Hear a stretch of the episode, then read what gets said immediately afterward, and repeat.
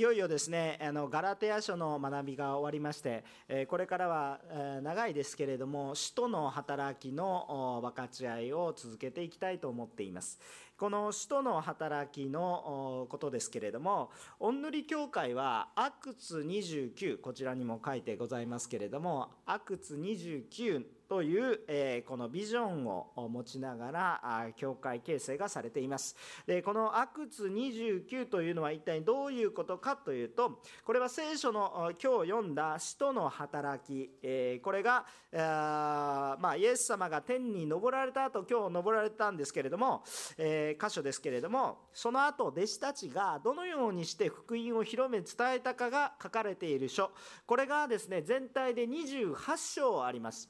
で、えー、アクツの28というと、えー、基礎の働き28章ということになりますが、えー、このアクツ29というのは使徒の働きの29章を描いていくような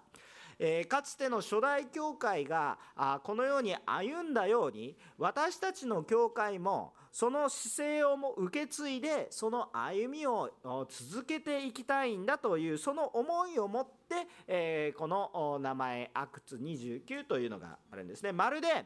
聖書をそのまま引き続き描いていかれるようなそのような教会となりたいと願うこのビジョンが教会に与えられていますですから私たちにとってこの使徒の働きを読むということよく理解するということは、えー、私たちの教会、えー、おんぬり実はおんぬり教会のみならず全ての教会の歩み方の原点がここにありますので、え、ここのところを読むということは教会にとって非常に大切でありその勢いを持って私たちも歩み続ける必要があります。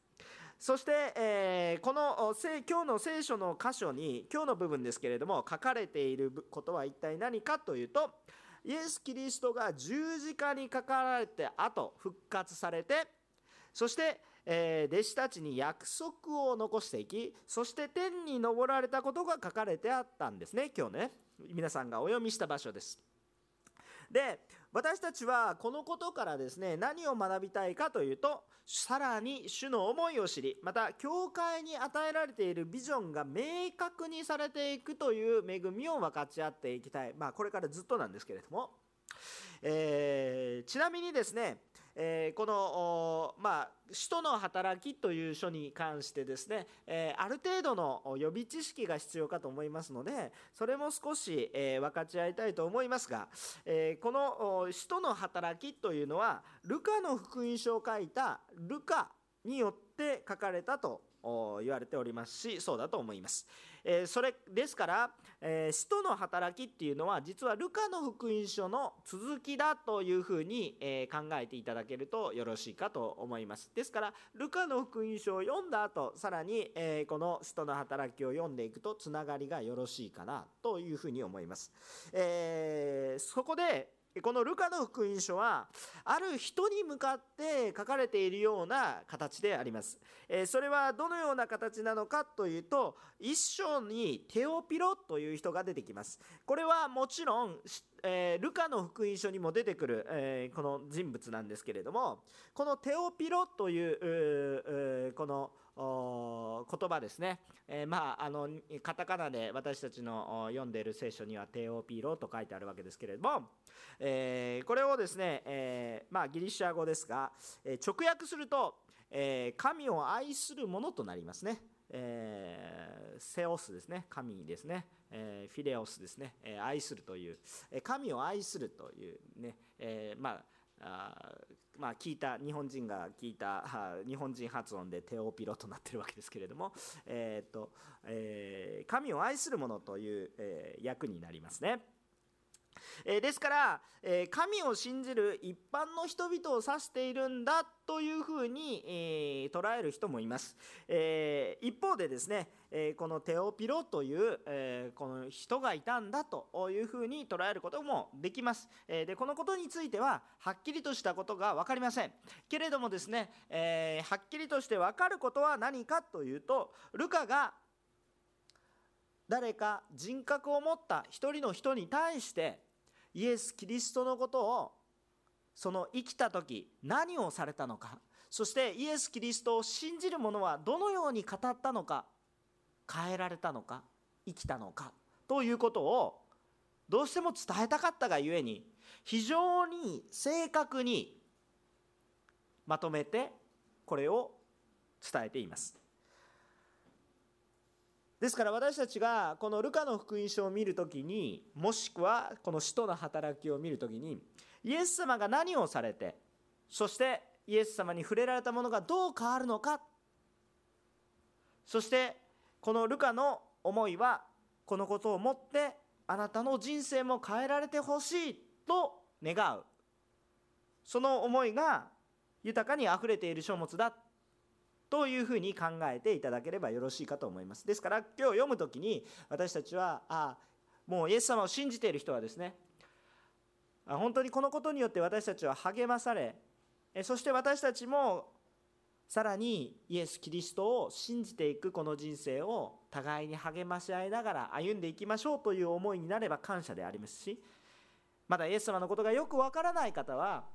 あイエスを信じるというのはこういうことなんだということを体験していく時代は違いますがそのようなものであれば感謝かなというふうに願っていますそれではあのまず第1番目のことなんですけれども、えー、3節から入っていきたいと思いますね。1節2節はそのルカの福音書を受けての言葉です。3節からの言葉に入ってみたいと思いますが3節から5節ですね。何が書かれているかというとイエス・キリストは復活されてから40日間にもわたって弟子たちに現れましたね。そう書いてありますね。で同じく時間を過ごされましたその40日間の間に何度もお会いになられるので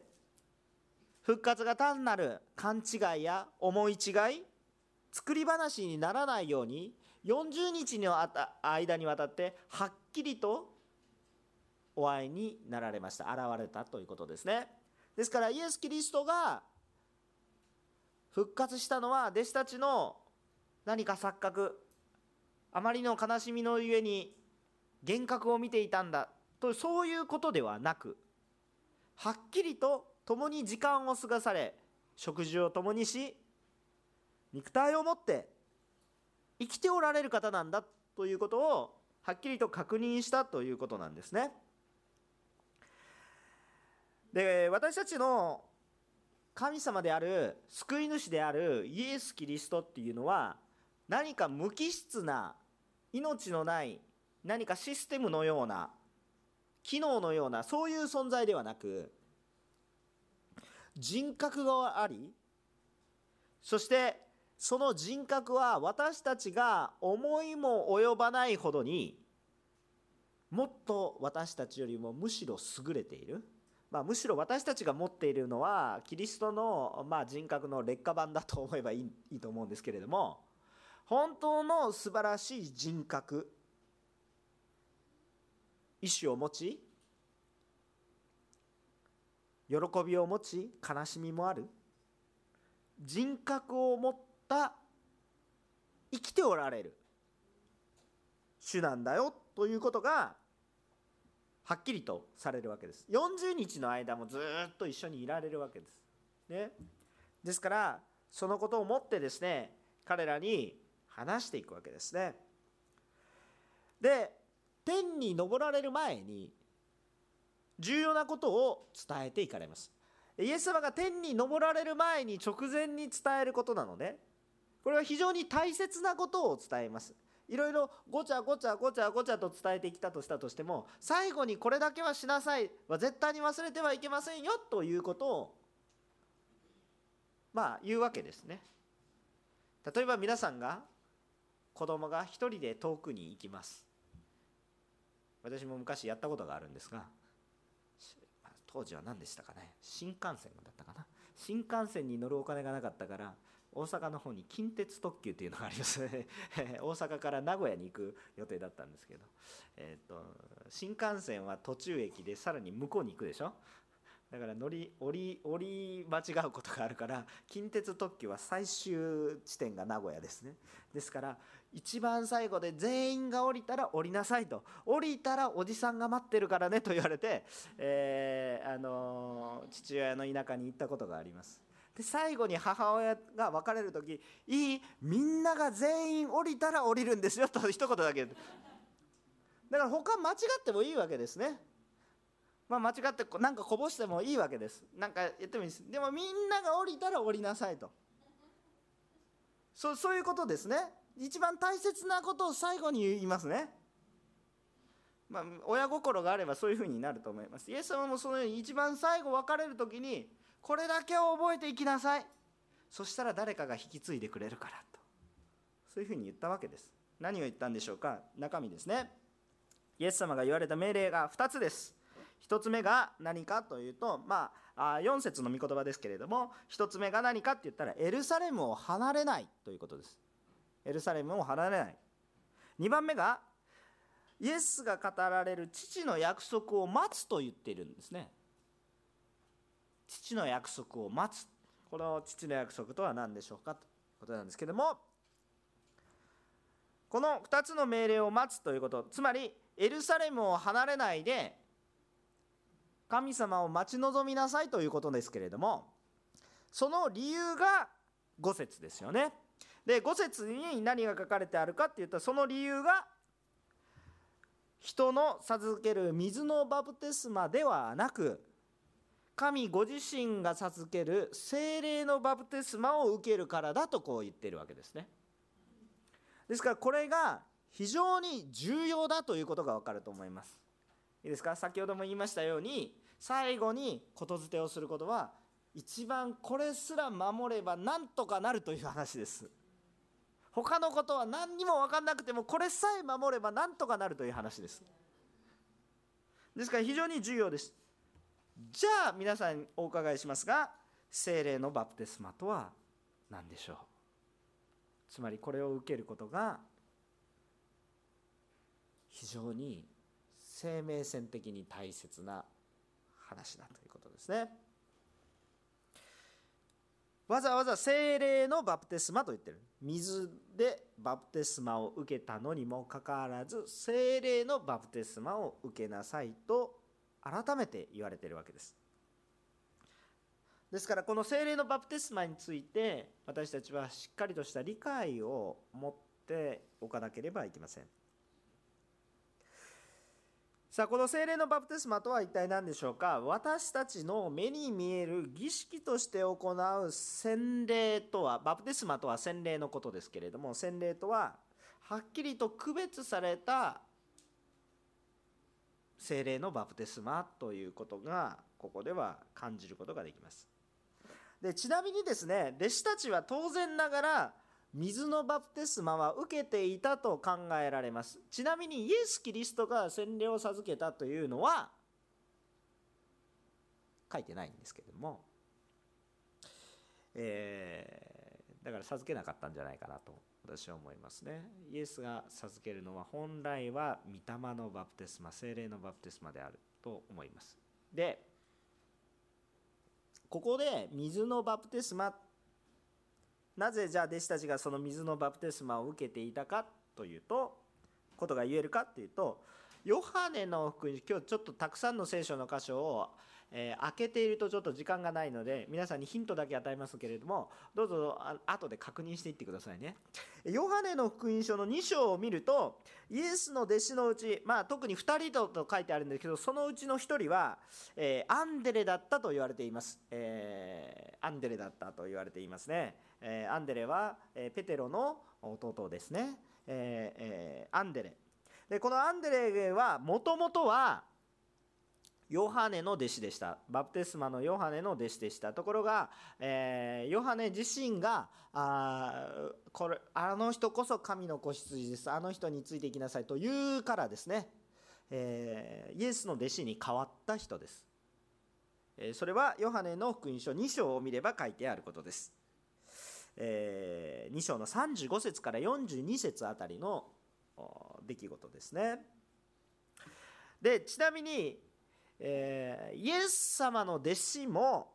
水のバプテスマを授けていたということが聖書にははっきりと記録されています。えー、それはヨハネの福音書の4章の1節から2節です。えー、実はあその噂はですねイエス・キリストがあ水のバプテスマを授けているという噂が広まっていたんですけれども2節を見てみると実はイエスではなく弟子たちが授けていたのですがとこう注釈が書かれてあります。えこれは一体どういうことかって言ったら水の洗礼を授けるような人が水の洗礼を受けていないとは考えにくいからです。つまりどういうことかっていうと弟子たちは水の洗礼を受けていたということが当然ながら考えられます。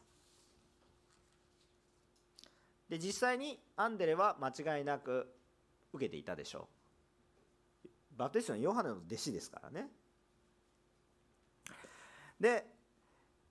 ここでですね精霊のバプテスマを理解するためにはまず水のバプテスマを理解する必要があります。洗礼ですね。先週やりましたけれども、えー、先週やったのは水のバプテスマです。いいですか？水のバプテスマというのは一言で言うならば悔い改めのバプテスマです。悔い改めの洗礼です。悔い改めとは何でしょうかというと今まで神を無視する生き方をしていた人が神を無視してきたその自分勝手な生き方に対して罪を認めそしてその方向性じゃなくて神様と共にキリストと共に生きるんだと方向転換すること。これがですね悔い改めということです。ただ罪がありましたごめんなさいと言ってることが悔い改めなんではなくて方向転換をした先が神様の方向性と合わないといけない。方向転換した先が他の方向行っていたらこれまた罪に罪から罪に行ってるだけなんで結局多くの場合そういうふうにしますね。私たちはそういうふうになってしまいます。悔い改めとは方向転換した先がキリストでなければいけません。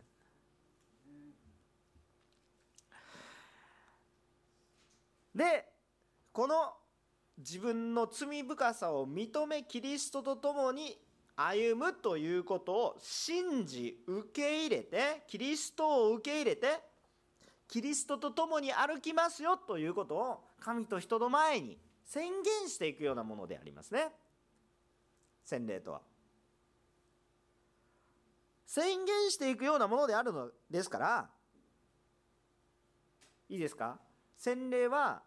イエス・キリストを信じているから受けることができるものです。意味わかりますよね。イエス様がわからないのにイエスを信じていきますと言っていたらそれは嘘をついていることになりますね。分かりませんと言えばいいわけですよそれは。でも私はイエス様を信じますと言っているわけです。でその信じるとは何を信じるか私のやり方は間違っていた。イエスのやり方が正しかったということを信じますということですよね。もう少し言うなら私の罪を解決するのは十字架と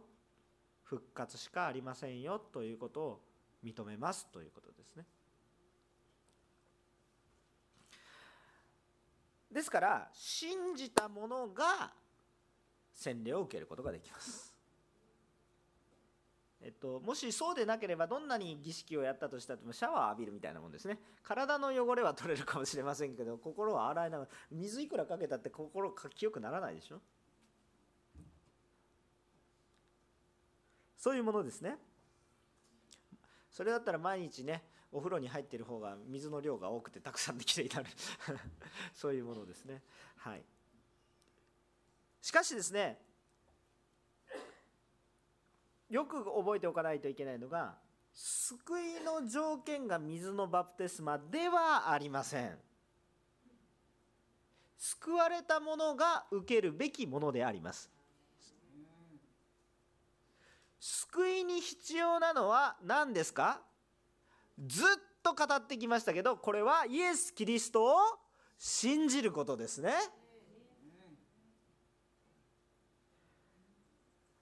しかし救われた者は洗礼を受けるべきであります。なんで救われてるのにどうして洗礼を受けるべきなのか2つの理由があります。まあ大きく2つもっと細かい理由はいっぱいあると思いますけど大きく2つの理由があります。まず第一にイエス・キリスト自身がその模範を示されましたね。そしてその模範を示すだけではなくそれを受けるようにとご命令されました。もし聖書の箇所を探したい人がいるならば、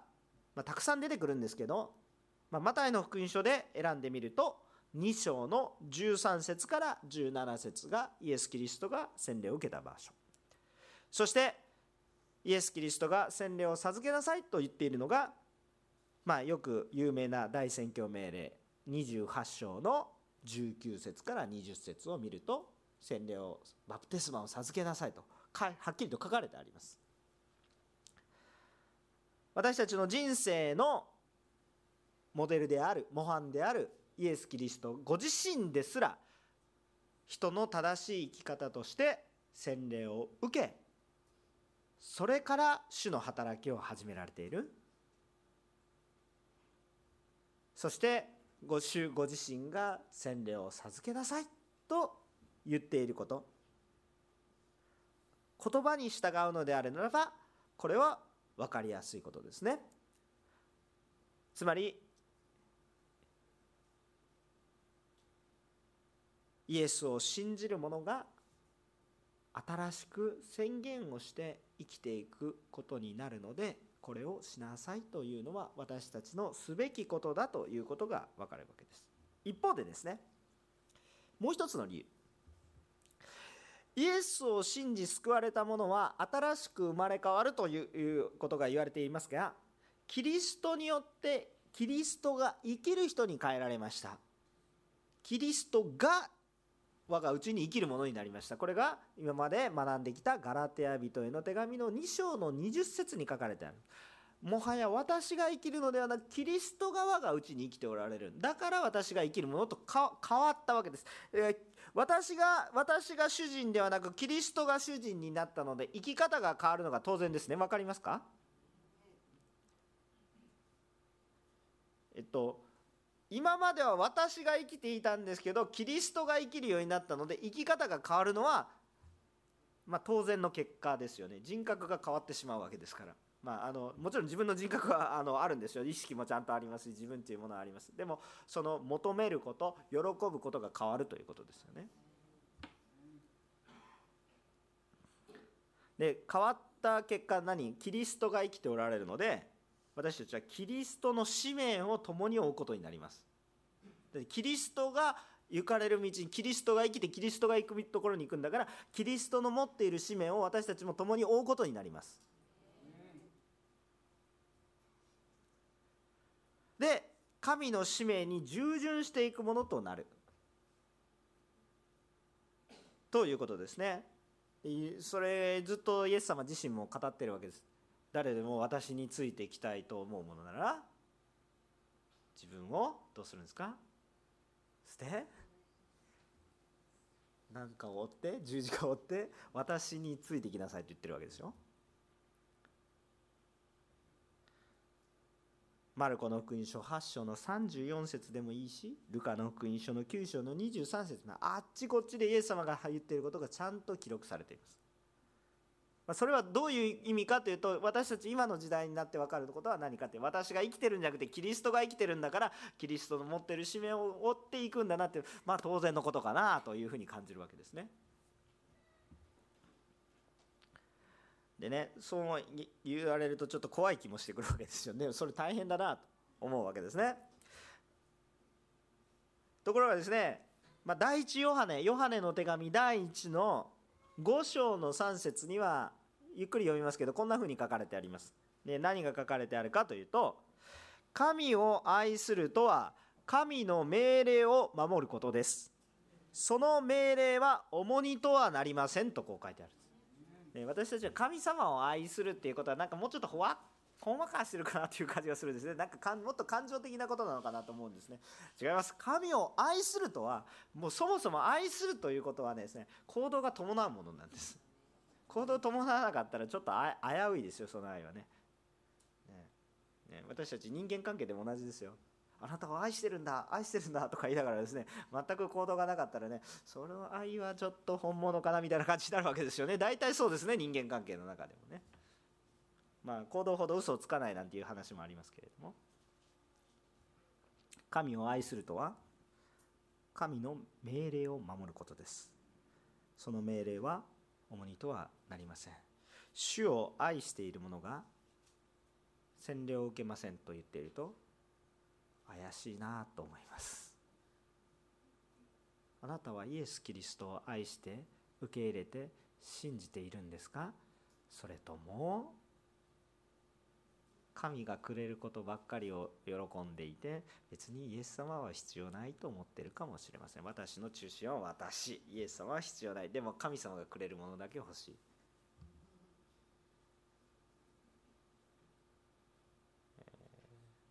イエスを信じる者が洗礼を受けないというのであるならば救われていますか？必要ありません。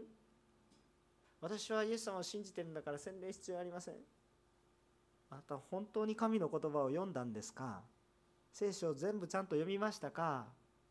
何を信じているんですか？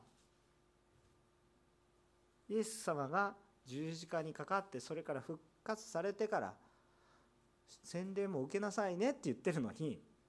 私はイエス様は信じるけどイエス様の言うことは聞きません。何を信じてるんですか？もう論理破綻するんです。何を信じてるか。それはイエスではない何かを握ってている。可能性が高い。まあ時というものがあるので待ってるだけかもしれませんけどタイミングをね。待ってるだけかもしれませんけれども。洗礼受けなくていいよなんていうふうに言ってるのはちょっとおかしい。明らかにずれてますね。ですからイエス・キリストは模範を示しまた一方で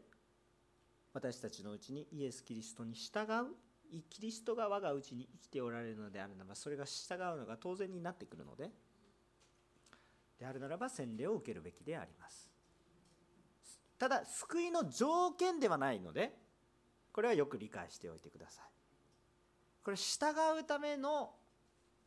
証といいますか告白宣言。証人となるということの意味が強いということですね。一方でいいですか？ここからがあの御霊の、まあ、バプテスマの話を、まあ、していくわけですけれども一方で精霊のバプテスマいいですか？精霊のバプテスマあちょっと言いたかったことをちょっと飛ばしてしまったんですけどもイエス・キリストを受け入れたいと願っている洗礼を受けたいって思ってる人はですねどうぞですね恐れないで大胆にもう受けてください。あのなんか恥ずかしいっていう思いが先行するでしょ？分か分かりますから？あのそれは分かるんです。私それ分からないで言ってるわけじゃない。分かってもでも先行します。なぜかっていうと私が生きてるんではキリストが生きてるんですから。私の好き嫌い私の恥とか私の良さよりもキリストの思いが優先事項です。そういう人生に変わるんですね。ですからそのスタートがまさに洗礼だと思いませんか？私はちょっと人前に出るのが恥ずかしい。でもキリストを証しするものに変えられるんでしょ？生き方変わるんでしょ？キリストが変わりなさいって言ってるんだから。変わるわけです。ありがとうございます、はい、そしてですねようやく御霊のバプテスマ精霊のバプテスマですね。精霊のバプテスマについてあのどのように捉えていったかいったらよいかということなんですけれども精霊のバプテスマというのは人が授けるものではありません。誰が授けるんですか？主が神様が授けるもの。人に何か儀式において授かっていくものではありません。神様が直接授けていくようなものですね。で、えっと、第一コリント人への手紙の12章の13節。コリント人への手紙の第112章の13節にこういうような言葉が書かれてあります。何が書かれているかというとゆっくり読みますがコリント人への手紙第112章の13節です。なぜなら私たちは皆ユダヤ人もギリシア人も奴隷も自由人も一つの体となるように一つの御霊によってバプテスマを受けそして全てのものが一つの御霊を飲むものとされたからですとこう書かれてあるんですね。えっとよくよくよく捉えていってくださいねちょっとややこしい話になるかもしれません。えっと、ちなみにこの御言葉が書かれている背景はどういう言葉が書かれてあるかというと第一コリント人への手紙の12章は、えー、精霊が与える賜物は様々だけれども体には多くの部分があるよあるけれども一人の人として機能しているように救われた人々つまり教会もキリストにあって一つの体であり一致できますよという話をしているわけですね。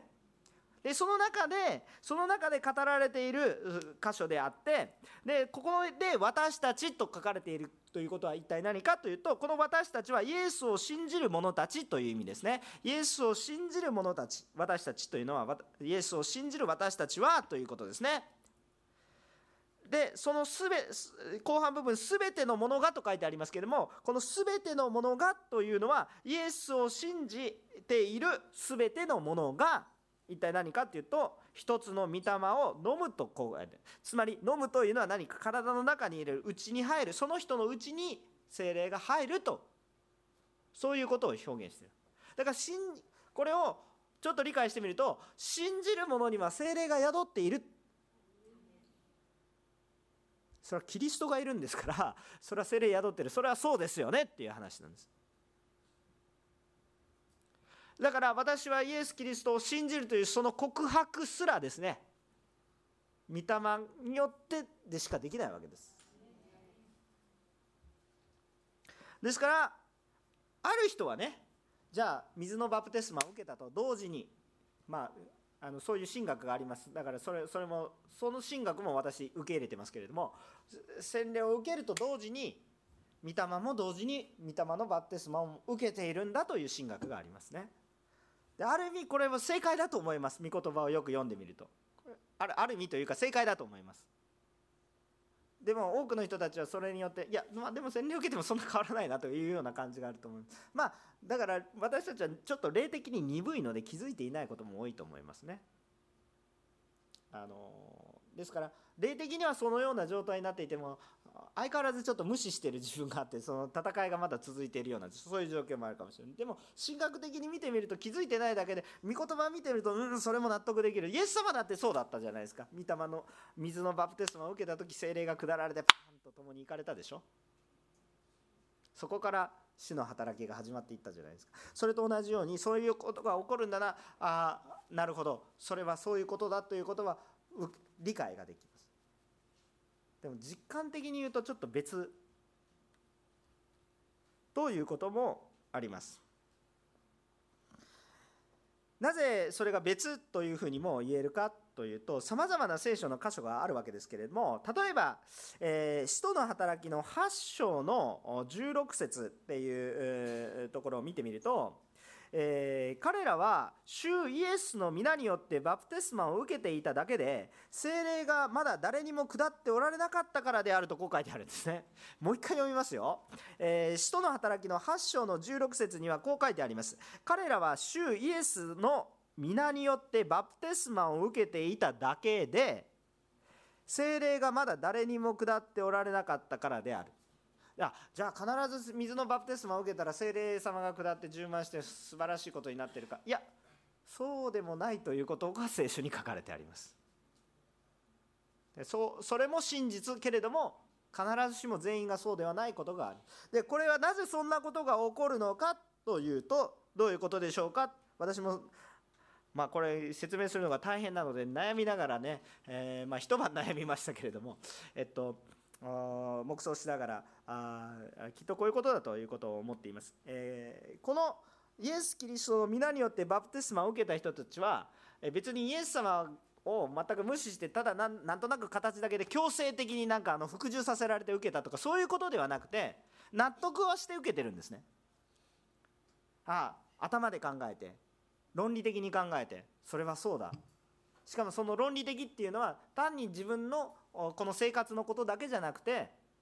霊的にも霊的にことを考えてもあそうだろうなと思わないと霊的なことを考えないとイエス・キリスト必要になじゃなくなってきますからね。あの霊的なことを考えてもなるほど納得できる。だから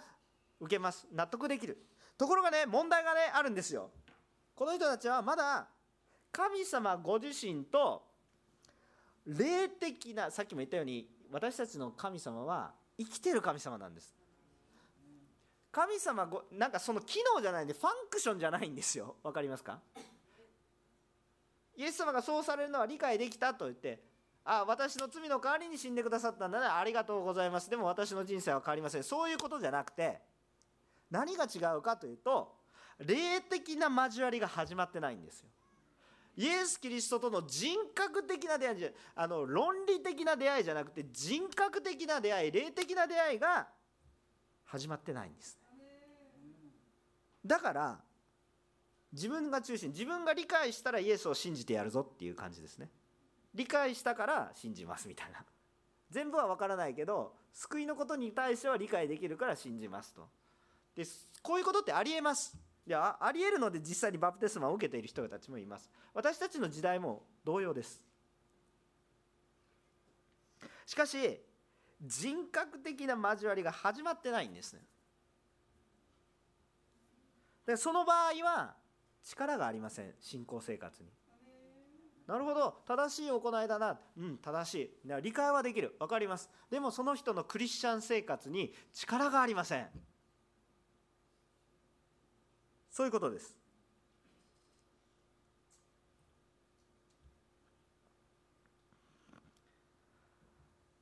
御霊の聖霊聖霊のバプテスマというのは私たちに満たしを与えるもの精霊の満たしを与えるような先ほど飲むという表現が聖書に書かれてありましたけれども私たちを満たしていきます。精霊に満たされている人は精霊が動かれるように動くのでその人の生き方は当然変わりますね。御霊の働きをするように。その人の人生が変わります。だから洗礼によって人生が変わっていきます。私はイエス様信じたけど何にも変わりませんという人はですねまあ精霊様をぜひ求めてほしいというわけです。変わるんです。であの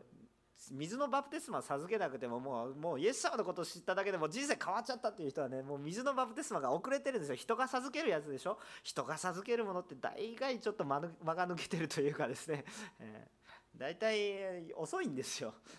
まあ早い時もあるんですけど、まあ、なかなか神様のタイミングにそのままパンパンパンと行くことっていうのはなかなか難しくてですね、えー、合わすのが難しいでしょ？だからいつも聖書読むんでしょ？だから祈るんでしょ？神様のタイミングと合わせていくために。ずれるからすぐ。だから読むんでしょ？だから祈るんでしょ？だから悔い改めるんでしょ？だからそのタイミングがよくずれることがあります。だからもうさっさと聖霊様のバプテスマを受けてもうすでにクリスチャンとして豊かに生きてるけど洗礼まだですっていう人はたくさんいます。そういう人は早く洗礼を受けるように手続きをしていったらいいと思いますね。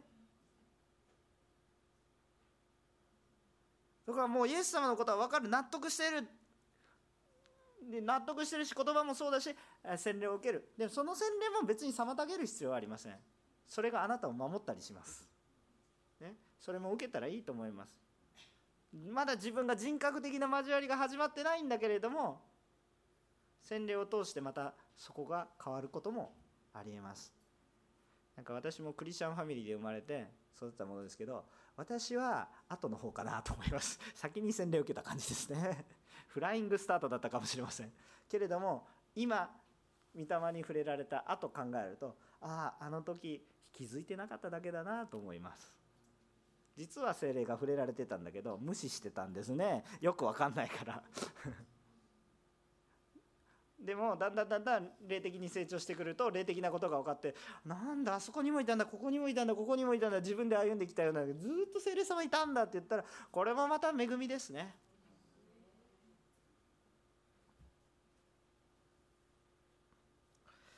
御霊のバプテスマはそのように私たちを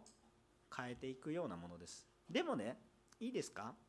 御霊のバプテスマで一番はっきりとしてくる印さまざまなねあのいろんなことが書いてあります。ダイナミックに。それこそ先ほどの第第一コリントの12章に賜物さまざまですとか言っていろんな賜物書いてあります。でもそれはそれぞれに与えられるものであってそれが本質ではなくてそれはプレゼントのようなものです。で問題は何か？革新的なことは何かっていうと御霊のバプテスマを受ける者は何かっていうとキリスト中心の生き方に変わります。つまり何かって言ったら私は信じたという確信そしてこれは信じたことによって罪許されるという確信が与えられていくんです。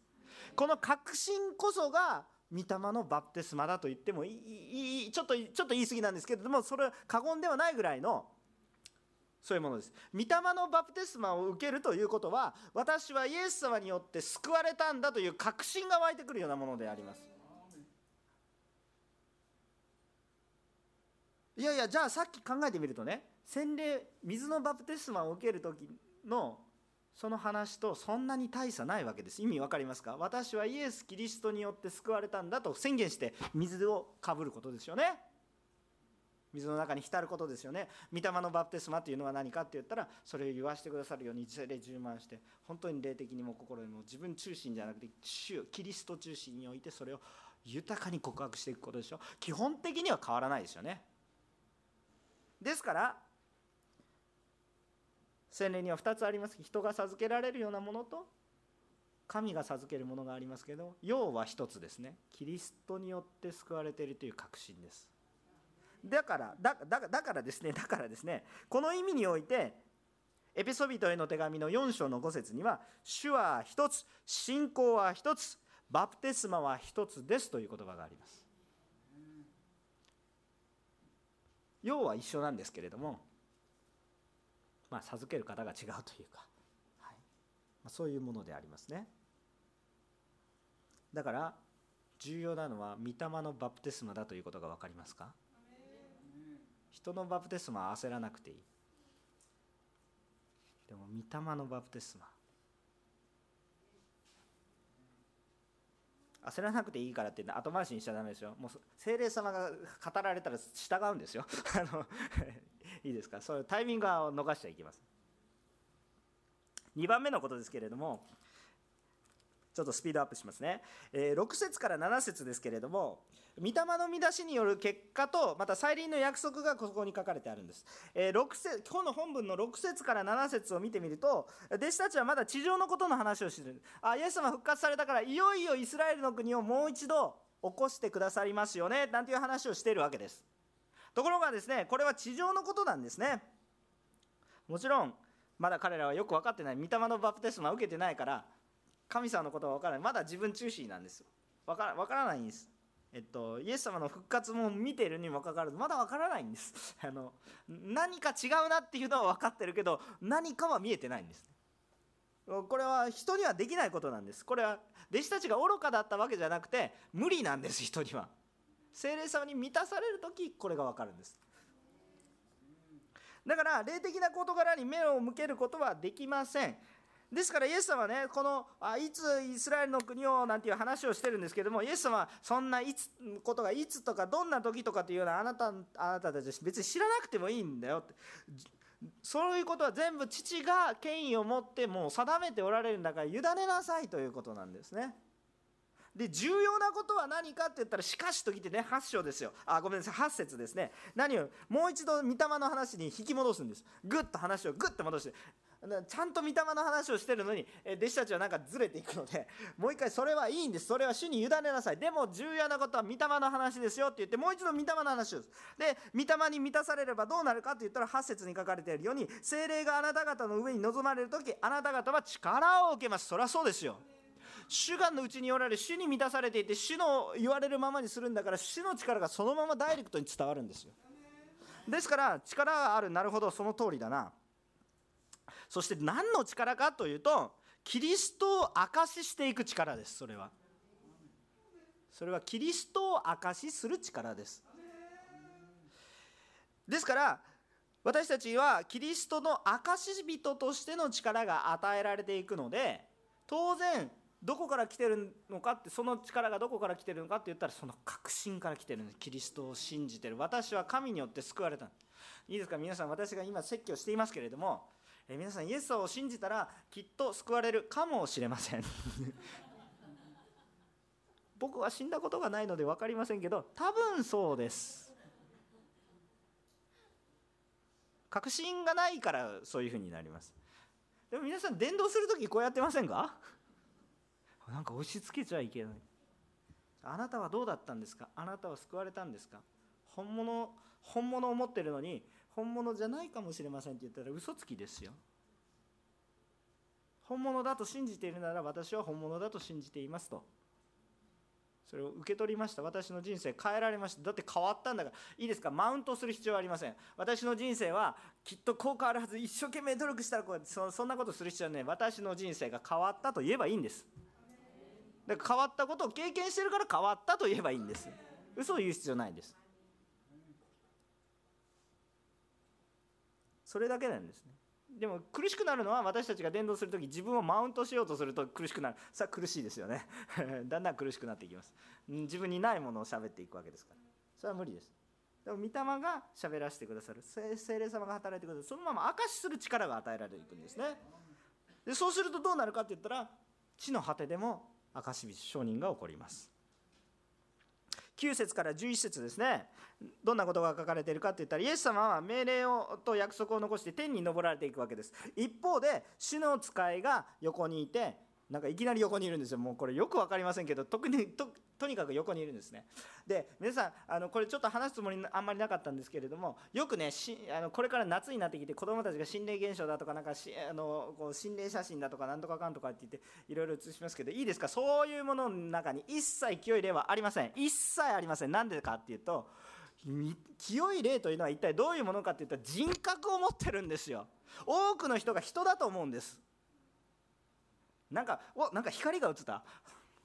そんなレベルの低いものではありません。いいですか？もうそんそんなごごまかしのようなものに踊らされてはいけません。いいですか？多くの天使見つかりたちがどのように感じたかって言ったらはっきりと言葉を聞くように聖書に出てくる見つかりたちは本当にまさしく人だと勘違いしたんですね。まあまあ人人のように現れたんです。分かりますか？そんなまどろっこしいことはしません主は。ということですね。まあ、それはともかくとして、ここに、まあ、人が2人も現れてですね、2人もいるわけですから、確実に言う言ってくるわけです。何ですかって、何をぼーっと天も見返って、ぼーっと立ってるんだと。神様はどっちみち来られるんだから、ちゃんと命令を守ってやることをやりなさいと。まあ、そうそうは書いてないんですけれどもどう書いていったかっていうとガリラヤの人たちなぜ、え天を見上げて立っているのですか？あなた方を離れて天に上げられたイエスは天に昇られていかれるのをあなた方を見た時と同じありさまでまたおいでになります。もう一度来ります来ますよ。これを再臨というんです。これを待ち望みなさい。でも待ち望むのはここじゃないでしょあなたたち。ガリラヤにいてる場合じゃないでしょ。エルサレムにさっさと行きなさいということです。何をボーっと上に見上げて。もう主は天に昇られました。あなたが行くところはガリラヤですよという話ですよね。だから今日の御言葉じゃないんですけど12節はさっさとガリラヤの方に、まあ、まあ向かっていくという話になっていくわけなんですけれども。まああの私たちはいつとかどんな時とか主が来られるのはいつとかどんな時とか、まあ、あのイスラエルの国が再興するのはいつとかどんな時とか、まあ、それは主に任せましょう。でも今日私たちがすべきことがあるでしょう。主を待ち望み主を受け入れ主と共に歩み主を告白し主を賛美し主を明かしする人生が今日私まだイエス様再臨されてないじゃないですか。いいですか？イエス様が再臨されるのは弟子たちが登った登ったのを見たのと同じように下られてくるからと聖書に書かれてあるから聖書を信じるのであるならばこのように下られた人はもういないですねまだね、えー、いたら見てみたいですけれども。なんか多くの異端で私はイエス・キリストの生まれ変わりですもうそんなこと言った瞬間私にはイエスの霊が宿っているあのそんな話聞いたらいや私だって私のうちにもイエス・キリストいますよ。何を言ってるんだあなたの言うこと聞くここにいる人全員に宿ってますよ。何を言ってるんですかみたいな話ですよ。そんな人の話聞く必要はありません。だから私の話が一発でいたんです。分かりますよね。よく聖書を読んで騙されないようにしてください。そして私たちは御霊に満たされて神の技を証しするものとなりたいと思います。今日死と共に歩む決断をしてください。精霊様を求めてください。求める者には精霊が与えられます。私の人生を歩むのではなくキリストの人生を歩んでいくものとなりましょう。そしてそれは決して重荷とはなりません。お祈りをしたいと思います。